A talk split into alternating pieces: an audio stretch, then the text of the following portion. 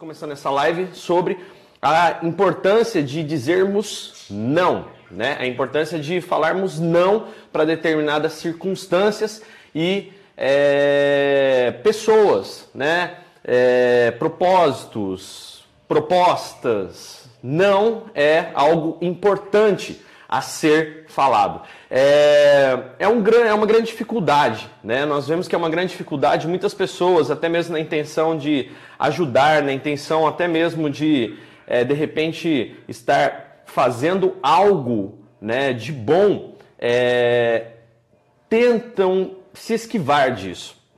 Mas dizer não é importante e hoje a gente está aqui para poder abordar mais isso para vocês. Tivemos algumas frases durante a semana, é, vamos abordar alguns assuntos bem interessantes, porque é, vamos falar um pouco hoje da intenção positiva, né? Eu vou estar tá falando hoje sobre essa questão da vontade de fazer o bem e a gente vai ter que tomar alguns cuidados aí, principalmente com relação à vontade de fazer o que é bom, a vontade de fazer o bem, né? Essa é um dos grandes motivadores para a gente não conseguir falar não. Né? Você acreditar, por exemplo, assim, existe um lado também é, das pessoas, por exemplo, não dizer não porque acreditam que seja uma grande proposta. O simples fato de você não ter planos, o simples fato de você não preparar é, é, é, é a sua vida, não imaginar resultados, esse simples fato já faz com que você passe a ter dificuldades aí para dizer não. É, falta de metas, porque daí aparece qualquer coisa na sua frente e você começa a sair do seu foco. E foco para gente na academia do jovem cristão é algo sério, cara. É muito importante a gente aprender sobre manter o foco. Né? Uma das coisas que mais acontece é as pessoas que começam alguma coisa e não terminam, né? E isso é ruim. Isso é ruim por quê? Porque quando você começa algo e não termina, é, você interrompe um processo e geralmente você não pensava em interromper esse processo e desencadeia uma série de circunstâncias, como por exemplo desmotivação, é, você fica frustrado, é, aquele pensamento do tipo não consigo nada, é, na linguagem cristã Deus não está comigo, é por isso que eu desanimei, por isso que o meu coração está ruim e não sei o que. Então a perda do foco ela é complicada. E hoje o nosso alvo dessa aula, dessa live, é falar justamente sobre dizer não. E principalmente falar não para pessoas, né? É, já reparou que existem pessoas que têm um grande poder de persuasão e literalmente chegam até ser chatas e você acaba dizendo sim? Você já reparou que existem muitas pessoas que empurram as coisas em cima das outras e literalmente você acaba ficando refém daquela circunstância? Bom, um dos grandes segredos sobre falar não é lidar com essas pessoas. Bom, perigos do lado bom da alma, perigos do, da intenção positiva, né? É, muita, muita coisa às vezes acontece porque nós tentamos simplesmente partir para o bem, né? Única e simplesmente para o bem, né? Eu quero fazer o bem, tá? E a Bíblia é muito claro quando afirma que temos que tomar cuidado com as obras, né? Porque a fé sem é, a, a, as obras, né, em si só elas não salvam, né? Assim como a fé também sem obras é morte em si mesmo, as atitudes, né, que a gente sempre fala. Só que tudo isso tem que ser norteado pela palavra de Deus, pela cultura do reino de Deus e aquilo que Jesus veio pregar. Jesus disse: Eu vim para trazer o reino. Então, é necessário que você aprenda realmente a cultura do reino de Deus. É necessário que o Espírito Santo entre na sua vida. Jesus disse: Se as minhas palavras estiverem em vós, eu e o Pai viremos e faremos morada. Então, um grande crivo, um grande, é, é, é, uma grande forma de você limar realmente as suas intenções positivas é justamente você parar e analisar. Poxa, uma pergunta fantástica, tem um filme sobre isso, vou recomendar na próxima semana aí no Super Dicas. Em seu lugar, o que faria Jesus? E você parar e começar a pensar nisso. No meu lugar, o que faria Jesus? Por quê? Intenção positiva, vamos lá, vamos falar do 11 de setembro de 2001, para quem não sabe, foram aqueles atentados às Torres Gêmeas, né?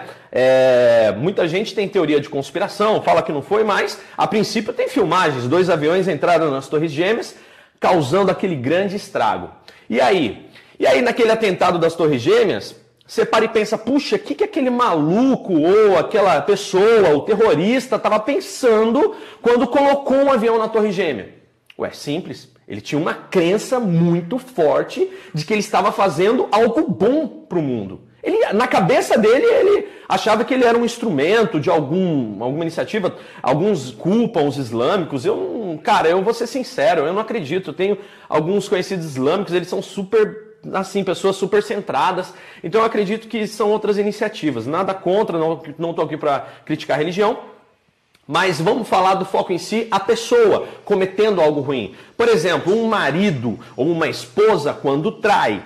É, Satanás, né? É, dentro do coach também a gente fala sobre sabotador, né?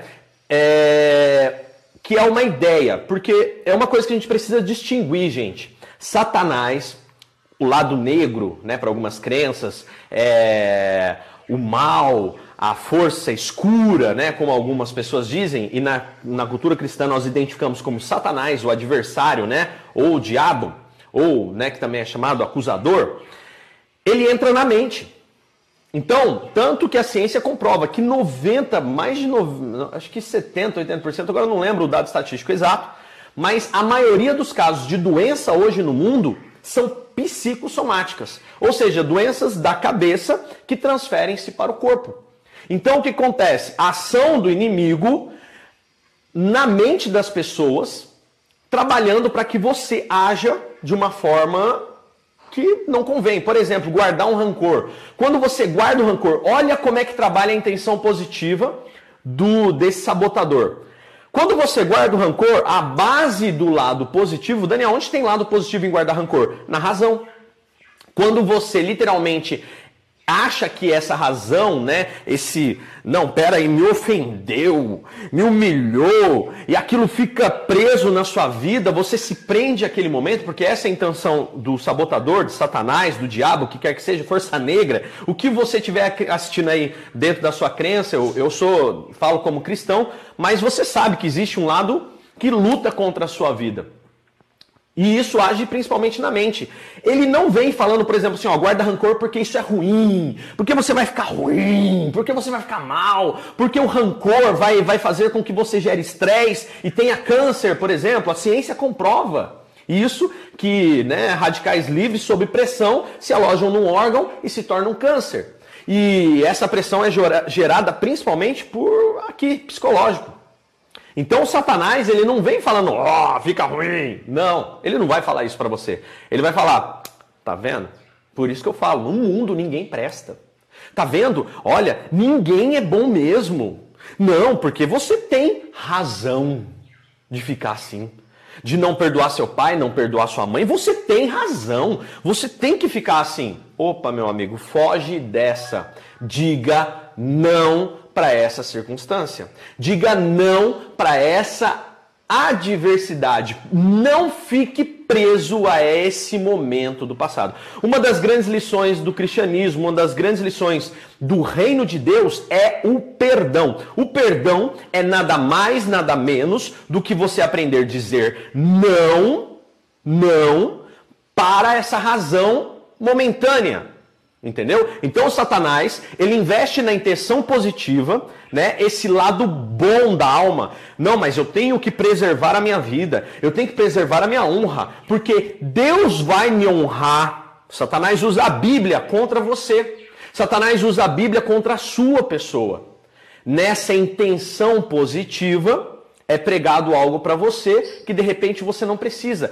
A Bíblia ensina que o perdão ele pressupõe, a Bíblia ensina que o amor pressupõe todas as coisas. Lógico que, se você sabe que um determinado relacionamento não te faz bem, estar junto com determinadas pessoas não te fará bem, Paulo já diz que há determinadas pessoas que vêm e que a gente não deve receber nem em casa. Paulo diz que esses relacionamentos não devem ser mantidos para que você não venha a se corromper, se chatear, se aborrecer. Nossa, pastor, mas isso é acepção? Não é acepção, desde que você não guarde rancor. Ah, se essa pessoa, pastor, qual o critério de rancor? Rancor é raiva, é vontade de matar, é ira, é aquele, aquele desejo de eu vou fazer justiça. Olha aí a intenção positiva, vontade de fazer justiça, eu vou matar porque vou fazer justiça com as próprias mãos. Intenção positiva para fazer justiça. Então você tem que tomar muito cuidado com essa intenção positiva que Satanás usa 24 horas contra a sua vida, no seu trabalho, na sua escola, na sua família. Sabe aquele ditado que a galera fala muito por aí? Que de boas intenções o inferno está cheio? Isso é uma grande verdade. Por quê? Satanás usa, entre aspas, essa boa intenção né? Essa ação travestida de bondade para acabar com os relacionamentos. Então, o primeiro passo em aprender a dizer não, você tem que dizer não para você. Você tem que dizer não para essa vontade de, entre aspas, fazer o bem. Por exemplo, Satanás chega e fala assim: não, mas essa pessoa te magoou, põe na lenha. Faz um vídeo, joga lá no YouTube, não sei o que, no Facebook, detona essa pessoa. A Bíblia diz, Jesus disse, a nossa luta não é contra a carne nem contra o sangue. Então a luta não é contra pessoas, mas principados e potestades. Lembra que eu falei que a luta está aqui inicialmente? Então o primeiro segredo para aprender a dizer não, para ser é, é, literalmente você chegar e falar assim: não, eu não quero, não, eu não vou fazer, é você dizer não para sua cabeça e avaliar primeiro se essa intenção positiva, essa vontade de promover, entre aspas, o bem e a paz mundial, ela provém de Deus. E como que eu avalio? Aqui, ó, na palavra de Deus, na Bíblia Sagrada. Aqui, ó, minha Bíblia do Jesus Cop, pastor Douglas Gonçalves. Então, você tem que colocar na Bíblia, você tem que jogar na cultura do reino. Você tem que voltar naquela pergunta lá atrás que eu falei para você. Você tem que aprender a perguntar, irmão. Porque Jesus trabalhava com pergunta. Jesus chegava e, e por exemplo, assim, quando eles Jesus quando colocava Jesus contra a parede, Jesus simplesmente falava, e aí? Por exemplo, é lícito curar no sábado? É, então, e aí, vocês, o que vocês acham? Ah, e aí, paga imposto? É, o que está na moeda? Jesus sempre questionava, cara. Então você tem que aprender a trabalhar com os questionamentos. Você tem que aprender a trabalhar justamente com perguntas. Essas perguntas têm que te jogar para dentro da Bíblia 24 horas. E antes de você dizer não para o chato, porque agora eu vou abordar isso no próximo take agora. Dizer não para as pessoas, para as propostas, para as coisas, você tem que dizer não para você. Você tem que aprender a dizer não para você. Principalmente aquela intenção positiva ao qual Satanás usa e se instala para tentar acabar com você. Ele vem, como diz, eu, eu gostava muito. Gente, eu nasci no Ministério Voz da Verdade, nasci mesmo, fui apresentado desde pequeno no Voz da Verdade. E durante um tempo eu morei no interior, até hoje moro no interior, mas é, a gente frequentou muito a Assembleia de Deus e lá tinha um hino do sapatinho de algodão. Depois procura na internet aí, o hino do sapatinho de algodão. Que o diabo vem no sapatinho de algodão, irmão. Ele não vem nunca com um chifre, com. Ah, né, parecendo um dragão, como diz no Apocalipse. Ele vem como anjo de luz, travestido de anjo de luz, como bondade, vontade de fazer o bem. Você tem razão, amigo. Usa essa razão. É, para, velho. Isso daí é intenção positiva e aqui no livro que eu vou sortear no final da live, que é Os Perigos do Lado Bom da Alma, quem está curtindo, está concorrendo, eu vou sortear no final. Eu vou falar mais sobre, é, você vai ver mais sobre isso, daquilo que eu estou falando. Bom, olha só, e é muito legal porque você tem que tomar cuidado, porque Satanás vem travestido de bondade. Ele nunca vem mostrando chifre, dente para você com rancor. Não, ele vem tentando trazer principalmente usar a tua razão. Principalmente a vontade de fazer o bem. Como eu falei, o cara das Torres Gêmeas enfiou o avião lá, matou um monte de gente, fez aquela catástrofe, pensando que estava fazendo algo bom por alguma crença. Cuidado com as suas crenças. Se a crença não tiver na palavra, não dá. E olha só, agora a gente vai partir para um segundo estágio. Né? Primeiro, então, foi dizer não para sua mente, primeiro. Antes de dizer sim, diga não. É... E agora a gente vai falar um pouco da visão empreendedora do negócio. Né? Vamos falar um pouquinho de visão empreendedora agora sobre a importância de dizer não. É, meu sogro ele é empresário e, e né, ele tem anos já de experiência no ramo. E uma coisa interessante, uma vez meu sogro me contou uma coisa assim, falou assim, cara, eu praticamente todos os períodos da manhã da minha vida eu separo para atender pessoas no meu estabelecimento. E a coisa que eu mais digo para atender as pessoas é não. Aí eu fiquei assim, poxa, mas o cara vai perder tempo atendendo gente para dizer não. E ele tá certo. Por quê? Vamos lá? A Bíblia lá em Mateus 5, vou abrir a Bíblia agora em Mateus, capítulo 5, e versículo 37. Mateus 5 e 37 diz o seguinte: Digam simplesmente sim, eu farei, ou não, eu não farei. A sua palavra basta, e o que passar disso vem do maligno. Hum. O que, que acontece quando a gente fala sobre isso? O que, que a palavra de Deus está me dizendo? Que você tem que ser firme. Que você não pode ser um homem duvidoso. Lá no livro de Tiago, diz o seguinte: no livro de Tiago, afirma que quando você pedir algo a Deus, peça não duvidando, porque tal pessoa não pense que vai receber algo de Deus, porque é duvidoso em seus caminhos. Então, meu amigo, uma coisa que eu quero dizer para você: se você quer alguma coisa na sua vida, queira de verdade. Não fica naquele, ah, eu quero. Você lembra do Chapolin? Eu faço e volta. Eu faço. Para com isso. O Chapolin que era duvidoso. O que, que acontecia com o Chapolin? Chapolin só perdia a batalha. Quando ele ia mesmo para cima, ele ganhava. Então o que acontece? Às vezes você tá que nem o Chapolin. Você, eu vou, não vai. Ah, eu quero, mas não quer. Então você tem que entender que é, é, importante, Deus não vai agir empurrando você e jogando você, então não vai. Tem circunstâncias que vão vir na vida para você aprender e que até mesmo acontece, para que você cresça. Mas Deus seria desonesto, principalmente na hora, entendeu? Principalmente na hora de te cobrar algo, porque Deus vai cobrar. A palavra de Deus é claro que Ele cobra de nós isso. Aquilo que fazemos, as decisões que tomamos, Deus cobrará de nós. E aí? E aí, que teria como Deus cobrar algo que Ele te obrigou a fazer? Uh, uh, uh. Paulo fala de escravidão voluntária. É porque o amor é tão grande que depois que ele entrou nesse negócio, não tem como voltar atrás. É tão maravilhoso, é tão bom sentir a presença de Deus que Paulo fala: não tem mais como voltar atrás desse negócio, cara. O negócio é bom demais. Jesus é maravilhoso. Mas é necessário que você sim. É necessário que você concorde. O que, que Jesus falou? O que dois ligarem na terra será ligado no céu. A vontade universal de Deus não está atrelada a isso.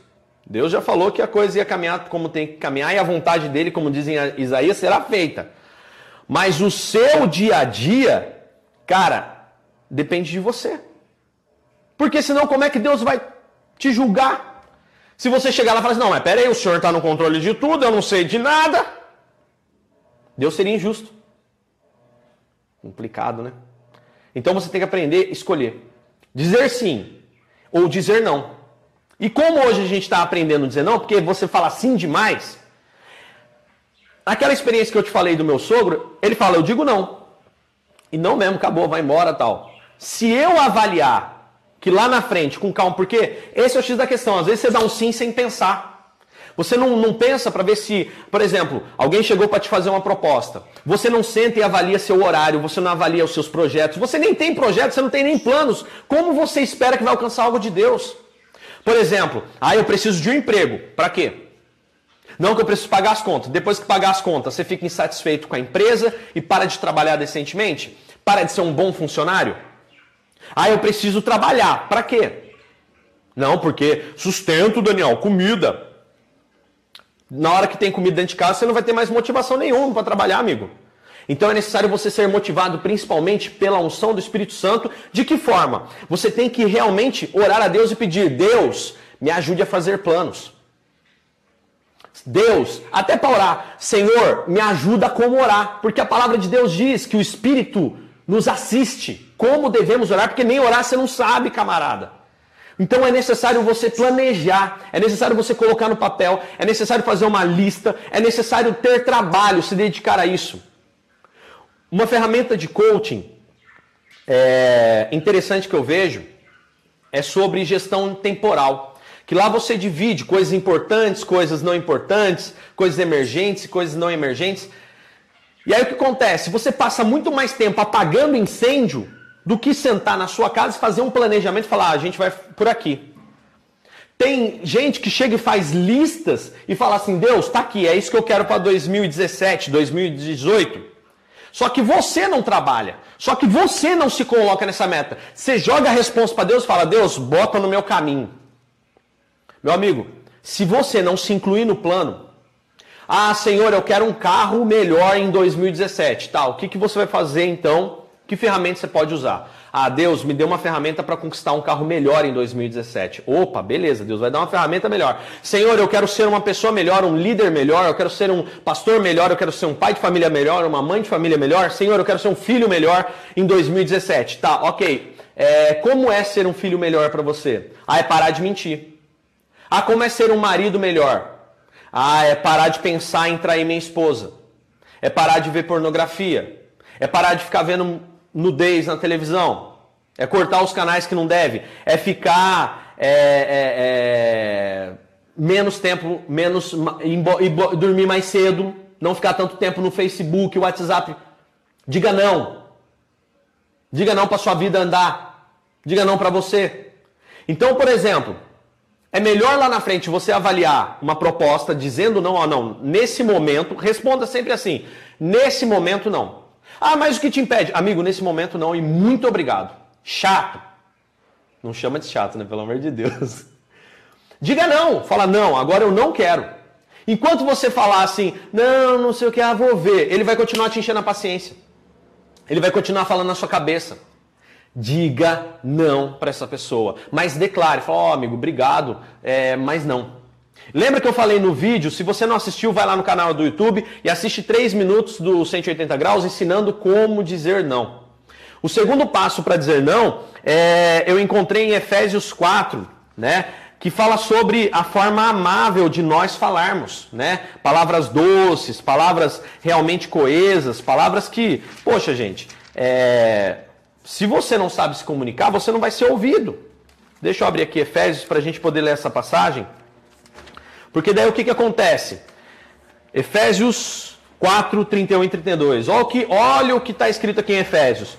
Abandonem toda amargura, abandonem todo ódio, toda raiva. Evitem gritaria, toda gritaria, insultos e maldades. Versículo 32. Ao invés disso, Sejam bondosos uns com os outros, compassivos, perdoando-se mutuamente, assim como Deus os perdoou por pertencerem a Cristo.